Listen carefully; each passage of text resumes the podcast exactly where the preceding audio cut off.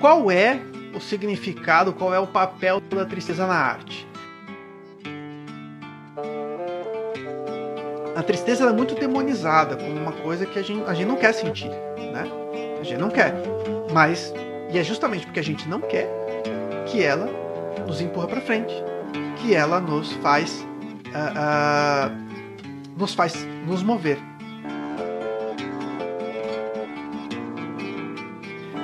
Tristeza habita a poesia.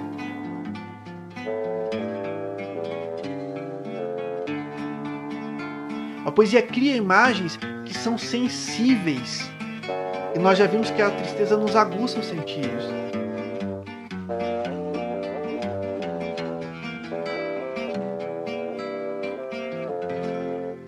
Bem-vindos todos.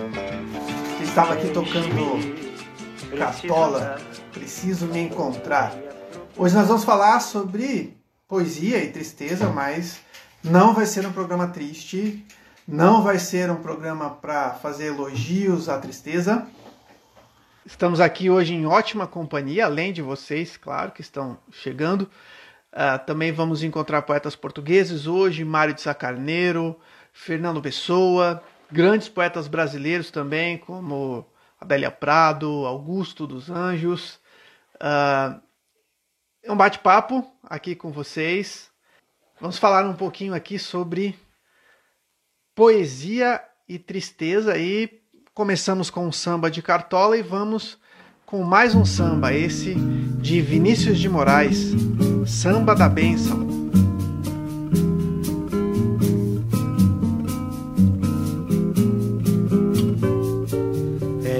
melhor ser alegre ser triste. Alegria é a melhor coisa que existe. É assim como a luz no coração.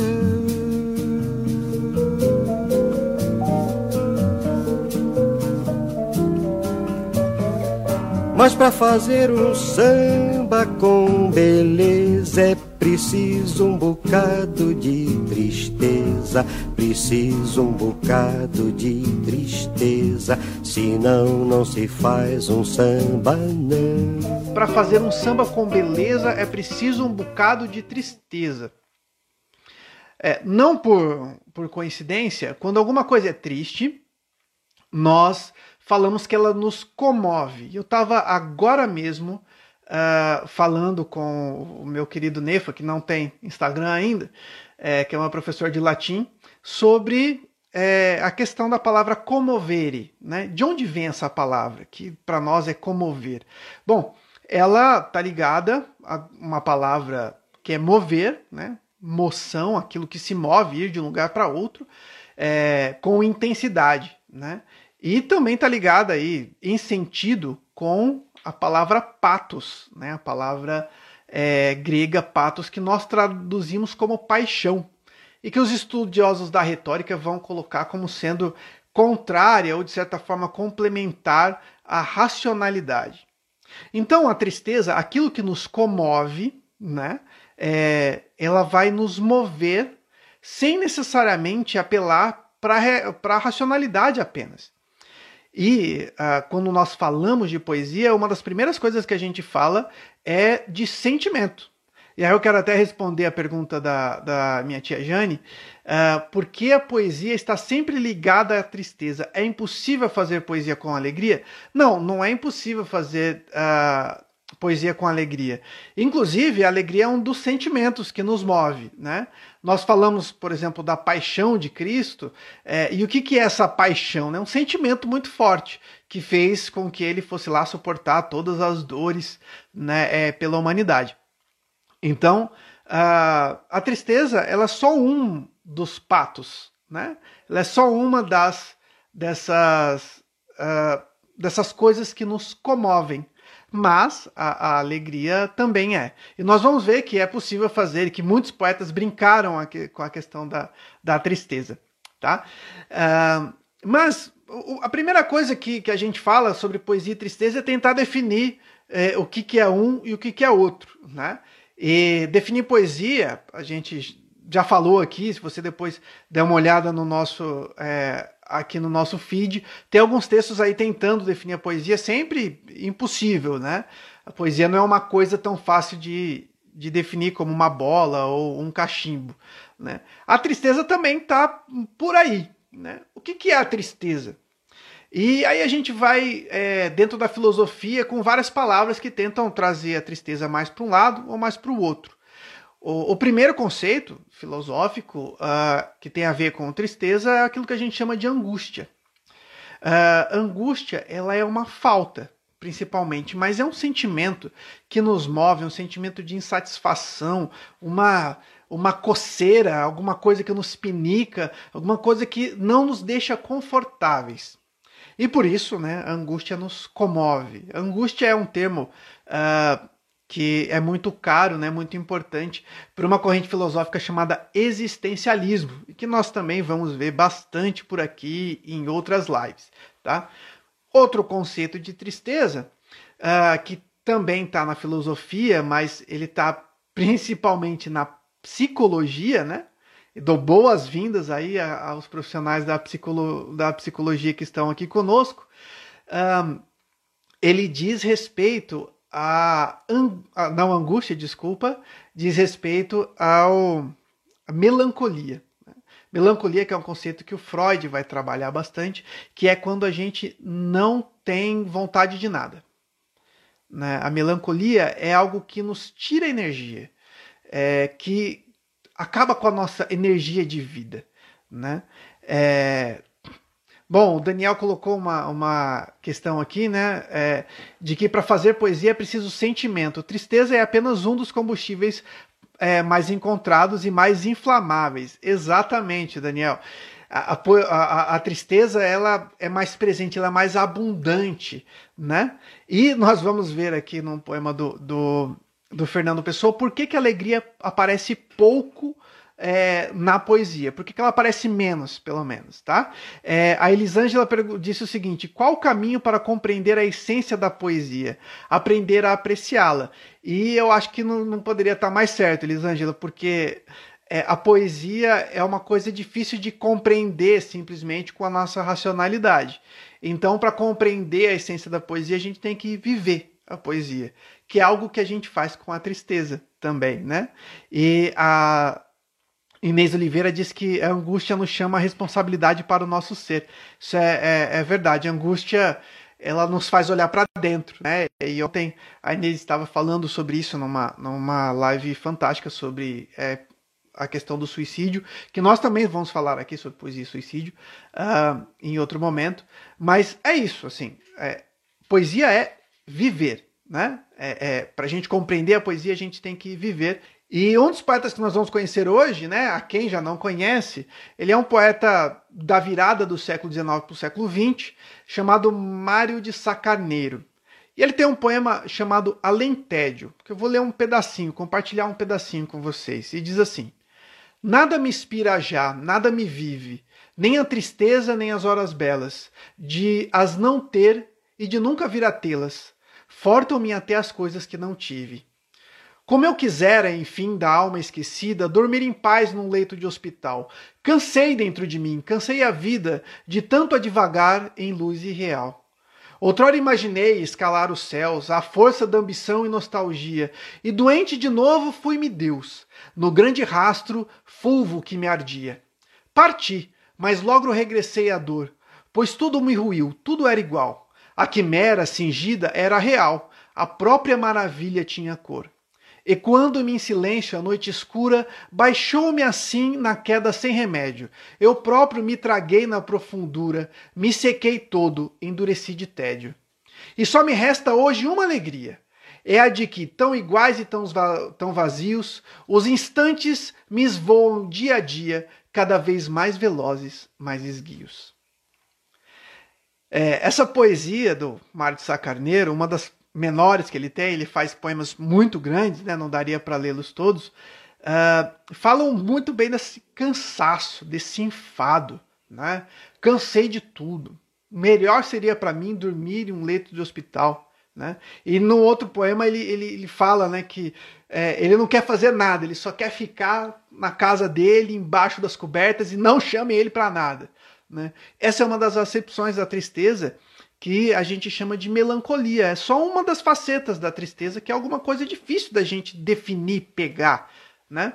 O que é triste? Um filme que te comove, que te faz chorar, é triste, mas e, daí? Né? É... Essa melancolia, é, esse desejo de nada, essa perda de força vital, é, é uma das coisas que está muito presente na, na, na poesia, mas de maneira inversa. Percebam, o Mário de Sacarneiro ele fala aqui que o tédio está em tudo, que ele não tem vontade de nada e que ele não tem vontade de nada. E aqui ele diz que nem a tristeza dele faz sentido mais. Né? É, esse tipo de coisa a gente também chama de depressão. Né? É uma coisa que, que nos faz querer deixar Apesar do poeta dizer que ele não tem força para nada, nem para sentir dor, né? essa ausência do sentir, é... isso aparece na poesia com uma força muito grande. Com uma força muito grande. Então, a tristeza, mesmo quando ela aparece é, sendo negada, a própria força de negá-la é uma força. Entendam isso, eu, eu, tenho, já falei algumas vezes aqui no, no, no, canal sobre como a poesia transformou a minha vida, me salvou e tal. É, a quem não sabe, eu estive algumas vezes muito próximo do suicídio, passei uns dois anos tentando me matar e, e foi a poesia que me ajudou a, a elaborar as coisas. E, e e na cabeça, né, no, no meu processo do, do, suicídio, ela apareceu assim: olha, eu não tenho vontade de nada, a vida acabou, não tem mais sentido, não, não tem mais energia em mim. Até que né, é, um psiquiatra falou: olha, mas presta atenção, todo esse movimento que você está fazendo para a morte, ele é um movimento, ele é uma força. Né? É, não é falso. Você diz que você não tem forças para nada, mas olha o tanto de força que você está gastando para poder se matar. Isso a mim fez sentido, isso faz sentido, a, fez sentido a um outro poeta, né? Que era o melhor amigo de Mário de Sacarneiro, e para quem o Mário de Sacarneiro encaminha, né, um, a sua carta de suicídio, o Mário de Sacarneiro acaba se suicidando, uh, mas ele manda, um, é, ele conversava muito com Fernando Pessoa, né? O, o primeiro e grande poeta moderno português. E talvez vocês já tenham visto na escola o poema Autopsicografia, que diz o seguinte: o poeta é um fingidor. Finge tão completamente que chega a fingir que é, fingir que é dor, a dor que devera sente. E os que leem o que escreve, na dor lida sentem bem. Não as duas que ele teve, mas só a que ele não tem. E assim, nas calhas de roda, gira a entreter a razão esse comboio de corda que se chama coração. É, aqui a gente tem bem uma coisa que a poesia fala, que é a contradição. E aqui o pessoal diz o seguinte: que o poeta ele é um fingidor que finge tão completamente que ele chega a fingir que é dor a dor que devera sente. Em outras palavras, ele diz: olha, essa tristeza, essa dor que você vê na poesia é uma dor fingida. Na verdade, eu tenho essa dor. E as pessoas que leem, e aí que é uma coisa interessante, a poesia ela não tem só um sentido a quem a escreve, né? Porque senão uh, poderia os poemas não terem mais valor depois de serem escritos, poderiam morrer na cripta de uma gaveta e pronto. Né? E aí, como o Lúcio colocou, né, ele disse a literatura, a poesia salvam muitos, né? É, mas isso porque ela tem um sentido para quem lê. E o Fernando Pessoa coloca isso. Ele diz aqui, ó, os que leem o que escrevem, o que escreve, na dor lida sentem bem. Não as duas que ele teve, mas só a que eles não têm. E essa é uma questão extremamente interessante. Veja bem, as pessoas que leem um poema, é, que leem um poema que coloca uma dor, eles se sentem bem ao ler isso, diz o poeta né, é, Fernando Pessoa. Ele diz o seguinte: as pessoas que leem, ele, eles se sentem bem, não por causa das duas dores que o poeta teve. As duas dores é a dor que ele fingiu e a dor que ele também tem. Né? A dor real e a dor fingida. Mas as pessoas que leem se sentem bem porque eles não têm nenhuma dessas dores.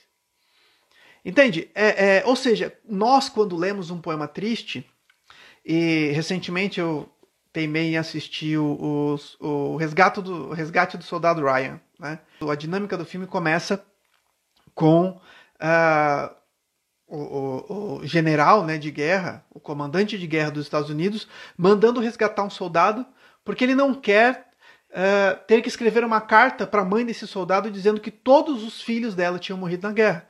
Então eles vão resgatar um único soldado.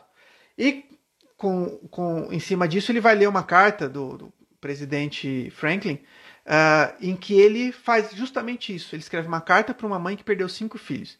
E nisso aí, né, eu já estava muito sensível e comecei a chorar, pensando nessa dor. Bom, eu não tenho, eu não sou mãe, não tenho cinco filhos e não vivemos numa guerra. Essa dor que eu senti, a dor pela mãe que teria que, que perdeu cinco filhos, ou pela mãe que recebe uma carta dizendo que todos os seus filhos morreram, né? Não é uma dor que eu possa ter e não era uma dor que eu tenho de verdade. Então, ela é uma dor construída, ela é uma dor empática, né? Ou seja, ela nasce da empatia. Ela, é, essa dor me faz poder sentir empatia por aquela mãe, mesmo eu nunca realmente sentindo aquilo ali. Isso despertou em mim uma série de outras questões é, é, de tristeza que é, é que, que não, não, não existem de fato. Né? Não existem de fato. Eles existem uh, uh, num limbo, em algum lugar, né? É, e se liga aos nossos sentimentos. E aí vem um, um fato importante: todo mundo sofre. Todo mundo sofre. Todos nós temos os nossos sofrimentos, todos nós é, sentimos algum tipo de tristeza, e a tristeza que a poesia tem, que a poesia é, fala dela, né?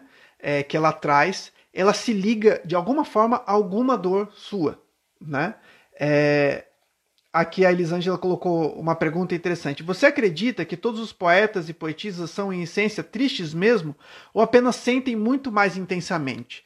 Bom, se eles sentem mais intensamente ou não, a questão é que eles sabem transpor isso de forma poética para que nós sintamos, né? É, eu não sei se o, se o, Benjamin Franklin realmente sentiu uma dor tremenda ao mandar uma carta para os cinco filhos da, da, da, mulher que, que, que perdeu né, os filhos. Mas é, eu sei que ele passou isso de uma forma que, mesmo quem não é mãe, mesmo quem não tem cinco filhos, e mesmo quem não está numa guerra, consiga compreender. Então, é, nós criamos dores, nós é, essas dores, essas tristezas que a poesia traz, elas ecoam na gente e se ligam a nossas tristezas. E é por isso que elas são fortes, porque todo mundo sofre. Porque todo mundo tem tristeza, né? E aí a gente tem um outro, um outro poema do Fernando Pessoa que vai dizer justamente isso. Ele diz assim, ó, o nome do poema é O Quinto Império. Triste de quem vive em casa, contente com o seu lar, sem que um sonho no erguer de asa faça até mais rubra brasa da lareira a abandonar. Triste de quem é feliz. Vive porque a vida dura. Nada na alma lhe diz mais que a lição da raiz, ter por vida a sepultura. Aqui o que Fernando Pessoa diz é o seguinte: quem só vive feliz, ele só vive. Ele não pensa, e mais tarde ele vai continuar o poema, né? Ele, ele não pensa, ele não vive o além, ele não vive a falta. Ele não vive aquela coisa que. Ele está vivendo. A alegria a gente vive, a gente não fala sobre ela. E é por isso que tem muito menos poesia é, feliz do que poesia triste. Né? Porque na poesia feliz, na, na felicidade, a gente está vivendo. A gente. É, tem, tem até uma, uma questão aqui no Instagram, né? A gente tem um monte de foto de gente feliz e uma dúvida gigantesca sobre se essa felicidade é real. Por que, que a gente duvida que aqueles sorrisos do Instagram são reais? Porque a gente sabe que quando a gente está sendo feliz mesmo, a gente não tem tempo para tirar selfie, né? A gente está enfiando o pé na, na, na água, a gente está brincando com os nossos filhos, a gente está vivendo, a gente não está fazendo nada, não precisamos compartilhar, né? E nesse caso, é, a felicidade ela não vai gerar tanta coisa assim é, em termos de movimento, né, de comover a gente para alguma coisa além daquilo que a gente já está vivendo. De certa forma, então, a tristeza na poesia ela é muito mais abundante porque né, é, é, ela nos move, mais uma vez, né? Ela comove, ela nos, nos empurra para frente. E, e, e, nesse sentido, a gente encontra muitas vezes, né? Tem aquela, aquele ditado, né? De que quem, se você levou um pé na bunda, pelo, pelo menos isso te empurrou para frente, né?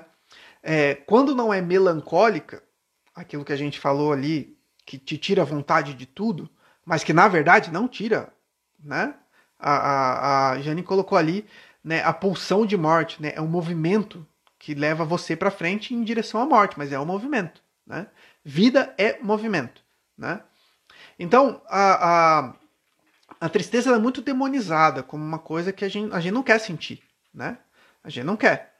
Mas, e é justamente porque a gente não quer que ela nos empurra para frente, que ela nos faz, uh, uh, nos faz nos mover, né? Uh, bom, outro, outro aspecto né, da, da tristeza, nós falamos aqui da melancolia, né, que é quando a gente não tem vontade de fazer nada. Nós falamos da angústia, que é um sentimento enorme de falta, que alguma coisa está faltando, alguma coisa está errada. E um outro sentimento de, de tristeza que vai aparecer é, na poesia é a nostalgia. Nostalgia que é uma saudade também, é uma falta, uma perda por alguma coisa que já passou e que não necessariamente foi, foi triste. Né? Nós estamos tristes porque aquele momento passou, mas relembrar isso não necessariamente nos traz uma vontade de. de, de, de não, não, nos traz uma angústia e nem nos traz uma melancolia, né? que é uma vontade de nada. E um, um ótimo exemplo dessa, dessa tristeza, que a gente chama de nostalgia, está lá no poema Retrato, da Cecília Meirelles, que diz assim: esse eu acho que vocês devem conhecer, né? Eu não tinha este rosto de hoje, assim calmo, assim triste, assim magro, nem estes olhos tão vazios, nem o lábio amargo. Eu não tinha essas mãos sem força, tão paradas e frias e mortas. Eu não tinha esse coração que nem se mostra. E eu não me dei por essa mudança, tão simples, tão certa, tão fácil. Em que espelho ficou perdida a minha face? esse poema me deixa sem palavras, porque fala de um movimento que a gente tem de envelhecer, né? É, em que a gente vai perdendo coisas. E eu, eu, eu disse, quando a minha bisavó, com quem eu cresci, né, ela faleceu, é, eu disse o seguinte: envelhecer é amontoar tristezas e saudades. É, as tristezas vão crescendo na gente, né? E a gente tem essa esse, esse sentido. E, e, mesmo os momentos felizes antigamente, eles voltam para a gente na forma de uma nostalgia, de uma perda de alguma coisa. E aí a gente tem um outro motivo pelo qual a tristeza está em tudo. A, se a tristeza ela é uma perda, assim como acontece com a nostalgia que nós acabamos de falar, então uh, é a coisa que nós mais temos, porque nós perdemos desde sempre a gente perde. A gente nasceu, a gente está perdendo, né? É, nós perdemos o útero, nós perdemos o peito da mãe, nós perdemos o calor do colo, nós perdemos é, e vamos perdendo, vamos colecionando tristezas e saudades, né? Vamos colecionando perdas e, e, e esse acúmulo de coisas ele começa a abundar na nossa vida.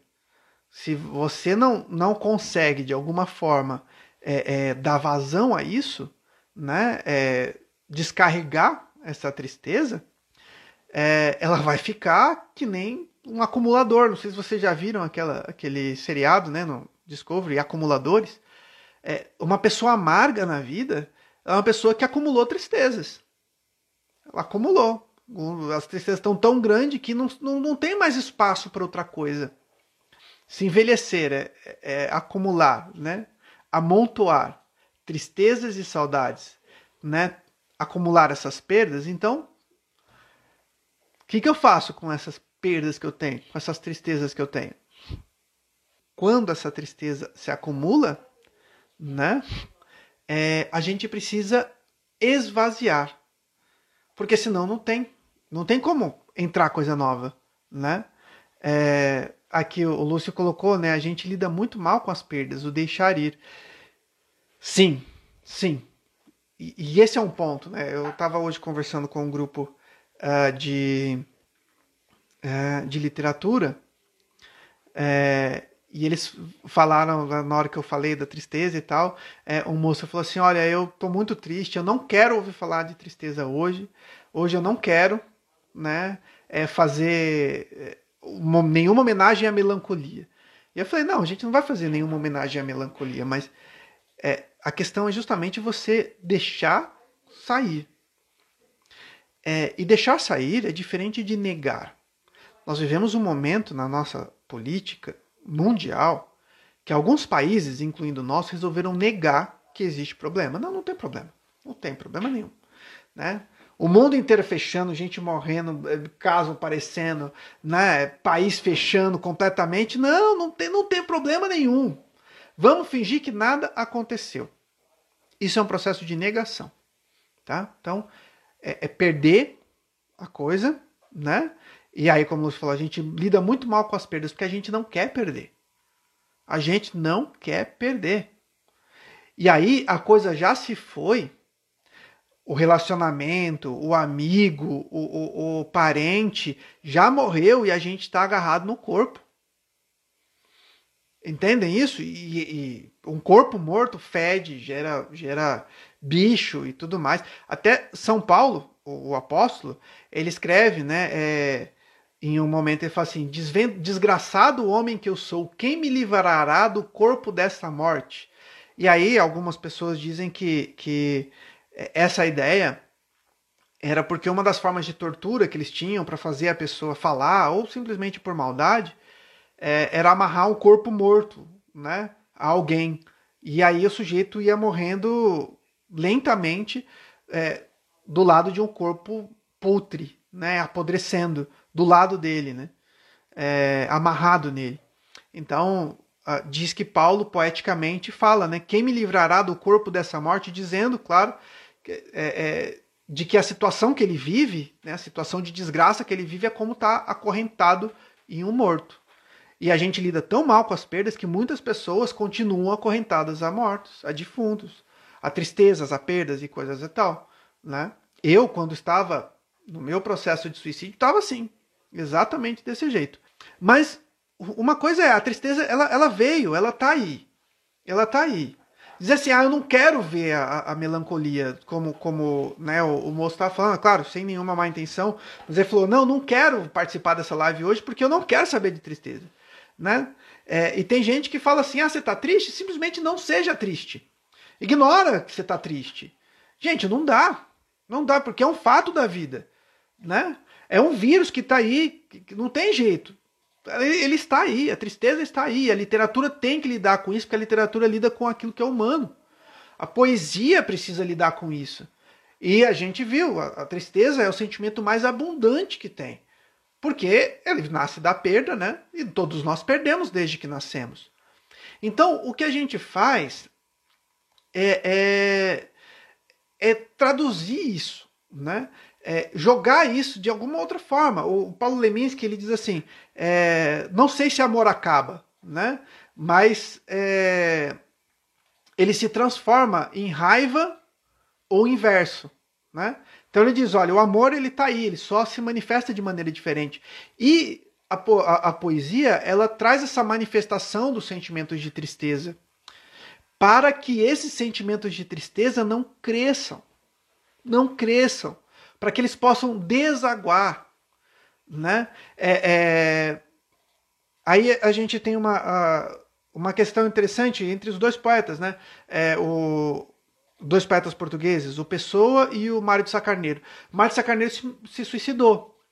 E num poema dele, chamado Esvaí-me de mim, eu acho que é isso, Esvaziei-me de mim, é, ele fala que ele não, não é nada, e, e, que ele não, não tem nada, e que não ia ser nada, e que todos os planos dele falharam. Desculpa, isso está no poema Quase. Né? É, quase ele, ele coloca né, que ele perdeu os planos que ele tinha. É, e que agora, o que, que ele era? Ele não é nada. Ele não é nada, ele se perdeu disso. E ele sente essa, essa tristeza por um plano que não deu certo. Tem que abandonar um sonho. Imagina, você tem que abandonar um sonho. é, é difícil se livrar disso. E o Mário de Sacarneiro não, não conseguiu se livrar disso e se matou. Já no poema Tabacaria, do Fernando Pessoa, ele, ele Fernando Pessoa parte do mesmo problema. Ele diz assim: é, falhei em tudo. Assim como o Mário de Sacarneiro colocou. Mário de Sacarneiro falou: falhei em tudo. E o, o, o Pessoa vai colocar a mesma coisa no poema Tabacaria. Ele diz: falhei em tudo. E aí ele vai completar: como não fiz propósito, talvez tudo fosse nada. Em outras palavras, os dois partem do mesmo sentimento: o de falha, o de perda, o de tristeza. Mas o Pessoa tem uma solução melhor para isso. O Fernando Pessoa, ele elabora essa tristeza. Ele diz: Eu falhei em tudo, mas como é, é, eu não fiz propósito nenhum, então talvez tudo fosse nada. Né? Como que eu posso falar que eu falhei se eu não tinha um objetivo? Essa foi a, a, a forma como o próprio Pessoa coloca nesse em Tabacaria, que é um poema lindo, lindo, fantástico. Todos precisam, precisam ler esse poema, né? Que trata a questão da tristeza e da alegria é, num balanço. E é assim que a vida vai, ela vai num balanço. Né? A gente descarrega essa tristeza e se impulsiona para frente, para uma alegria. Ou a gente está muito feliz e, e, e, de repente a gente esquece, né? Porque o feliz ele é imprudente. A pessoa feliz é imprudente. O otimista ele é um imprudente nato. E nós temos isso mais uma vez, né? Infelizmente eu tenho que citar o Brasil, né? O otimista não se prepara para o pior. Né? Então a gente precisa da, daquele. Eu tenho um poema chamado Memento Mori, né? É, tá, vai sair agora no meu, no meu segundo livro, Poesia Revolta. É, disse que o César voltou da, de uma batalha, assim, que ele tinha conquistado a Bretanha, né, e se sentindo o, o máximo, né? É o ponto máximo da expansão do Império Romano. E aí ele estava naquela alegria e tal, e se sentindo Deus. E aí então um cônsul, um, um senhor mais velho, diz para ele: Memento mori. Lembra-se que você é mortal. Lembra-se disso. Augusto dos Anjos tem vários poemas que são memento moris pra gente, né? São lembranças de que as coisas podem dar ruim.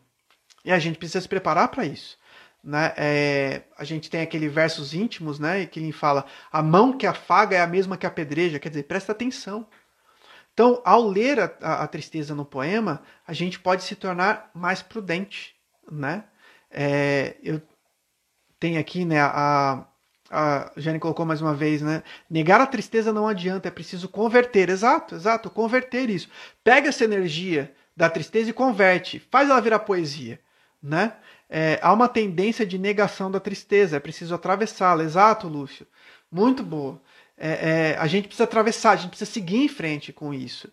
E às vezes isso sai na arte, né? É, e sai de maneira fantástica na arte. A gente tem. Eu, eu, sou fã de Van Gogh. Van Gogh, infelizmente, outro que se suicidou uh, no momento, né? Tinha alguns problemas mais sérios. Mas como Van Gogh lidava com a tristeza? Pintando os quadros mais lindos, talvez, que a humanidade já teve.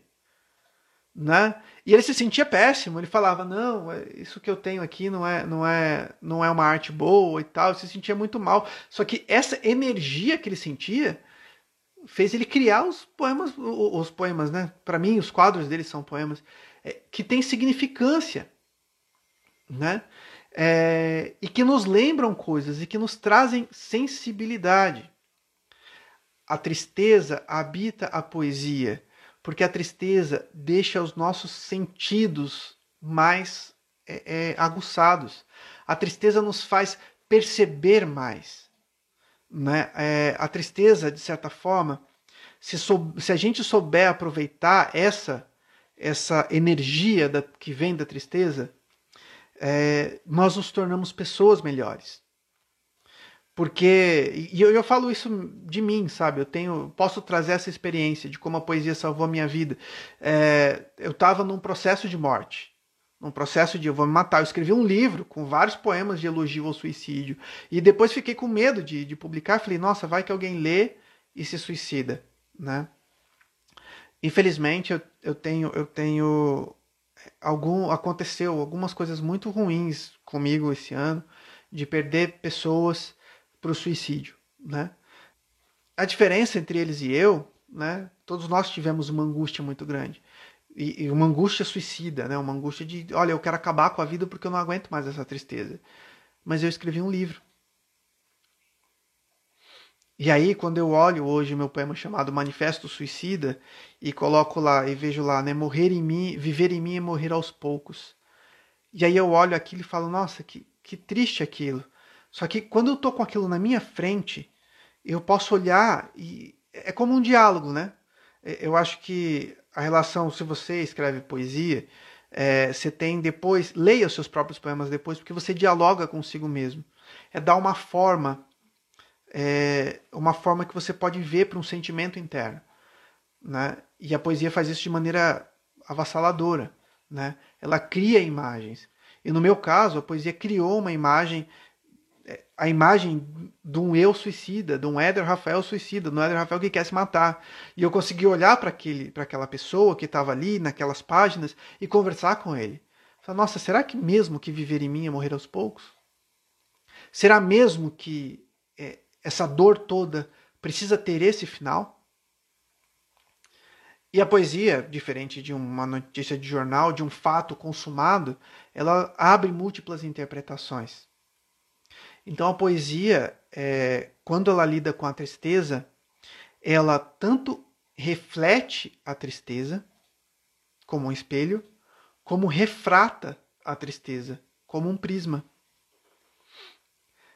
Para ficar mais claro, imagine a, a, luz, né? A luz é, que chega no espelho, ela volta do mesmo jeito. Só que quando ela passa por um prisma, ela vira o arco-íris. E, e e é isso, inclusive tem um, um, outro poema meu, né, que fala justamente sobre isso, sobre a lágrima, né? A lágrima, ela é um prisma que, ao mesmo tempo em que ela sai de nós, porque ela precisa transbordar, a tristeza precisa transbordar, nós já vimos aqui que ela não pode ficar guardada, presa, né? nós não podemos ser acumuladores disso, uh, mas ela também é, produz beleza, né? E voltamos lá então ao, ao, ao, ao que o Vinícius de Moraes coloca, né? Para fazer um samba com beleza é preciso um bocado de tristeza. É preciso que a gente coloque esse prisma das lágrimas nos nossos olhos para ver o mundo com outras cores. Pensa, por que um pôr do sol é tão lindo? Não é a morte de um dia? Não é o início de uma noite? Mas é uma esperança, né? É, ainda em Vinícius de Moraes, ele vai colocar, né? É, a tristeza tem sempre uma esperança de um dia não ser mais triste, não. Porque o samba é a tristeza que balança e a tristeza tem sempre uma esperança. A tristeza tem sempre uma esperança de um dia não ser mais triste, não. Quando eu escrevi meus poemas suicidas, o que eu queria era que alguém chegasse e me demovesse. Eu queria que alguém discordasse de mim. A minha psiquiatra chegou para mim e falou assim: Olha, é, eu não vou ficar aqui discutindo se você deve ou não se matar. Você já tomou essa decisão, você já tem todos os argumentos racionais de que você deve mesmo se matar. Mas o que eu queria, na verdade, com aquilo, com todos aqueles escritos, era que alguém olhasse e falasse: não, você não tem, e me convencesse do contrário. Né? Me convencesse do contrário. E aí, é, é, é, essa, essa é a esperança da tristeza de um dia não ser mais triste, de que ela escoe, de que ela escorra. É, Senhora, desde que o samba é samba é assim, a lágrima clara sobre a pele escura noite a chuva que cai lá fora, solidão apavora, tudo demorando em ser tão ruim. Mas alguma coisa acontece no quando agora em mim. Cantando eu mando a tristeza embora tristeza é A tristeza é senhora, ela é dona. Desde que o samba é samba é assim, desde que a arte é arte, a tristeza, ela é quem comanda o escrito, ela é quem comanda a poesia, é quem empurra a poesia. É falando da tristeza e de certa maneira sendo tristes que nós mandamos a tristeza embora, que nós ressignificamos essa essa coisa, né? E é por isso que a poesia tem tanto a ver com a com a tristeza porque a, a poesia nos faz sentir mais do que compreender. Às vezes a tristeza extravasa a razão, o sentido, e se perde do seu motivo para sobre o vazio profundo de um suspiro. Há momentos em que a dor penetra fundo na pele, atravessa a carne, se dissemina no sangue, apega-se aos ossos e mesmo assim se liberta do corpo para permanecer onde nenhum remédio a alcança.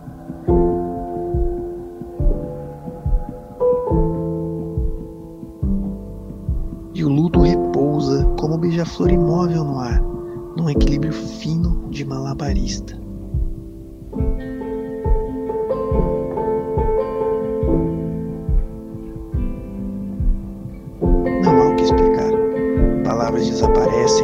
Levam junto a fome e trazem uma enorme sede, que água nenhuma sacia.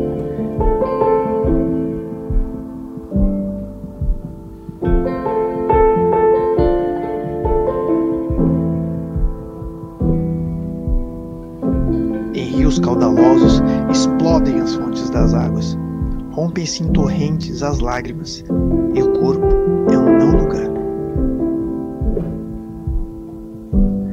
pensamento vagueia no limbo do luto e nada no mundo é real. E a pulsão de vida agora transgredida é letal.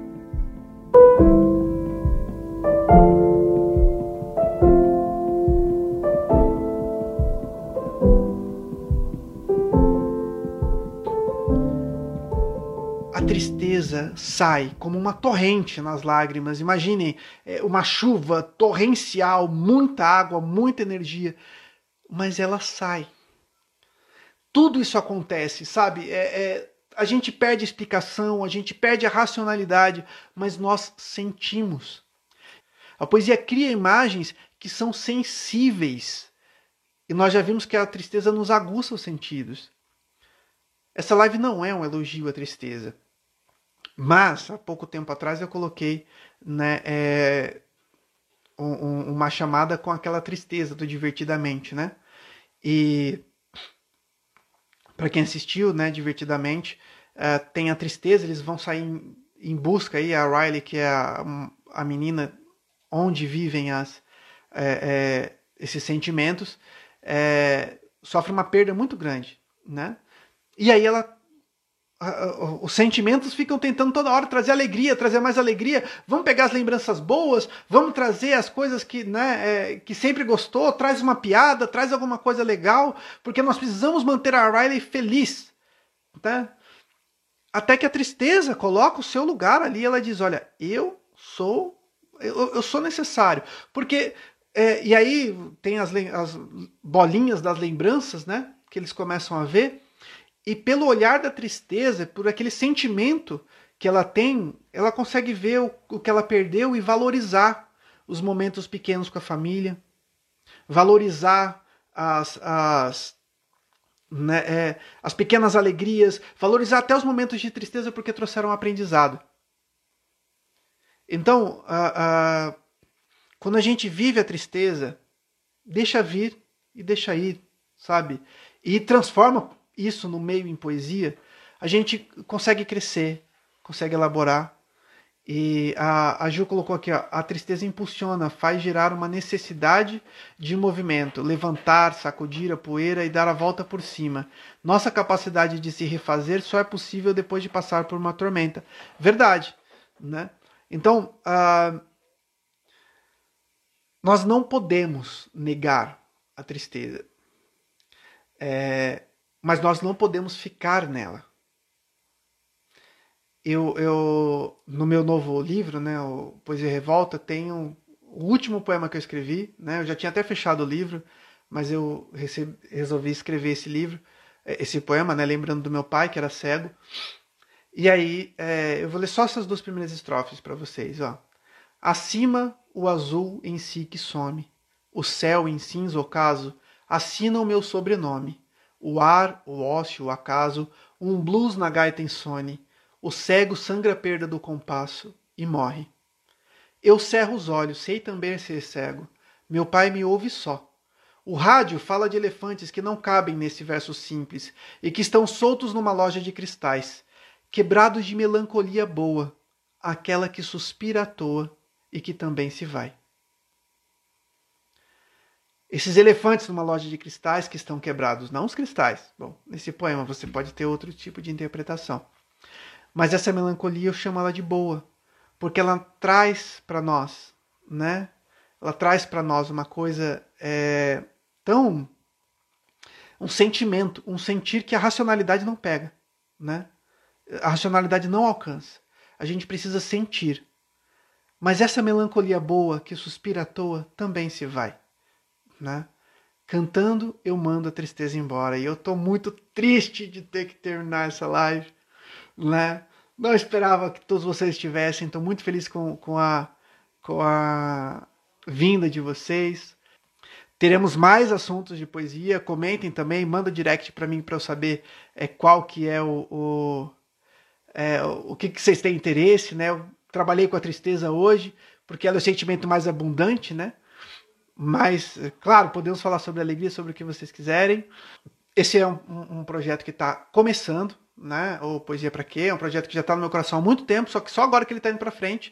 E eu conto com vocês para me ajudar a ir para frente, tá? Eu vou ficar muito triste se a gente não conseguir levar isso. Então, se você gostou, se você gostou dessa pegada filosófica, é, didática, né? Então passa para todo mundo que você conhece. Aquela pessoa que não gosta de poesia, fala que só tem dois tipos de pessoas: as pessoas que gostam de poesia que, e que não conhecem poesia ou não leram direito. Né?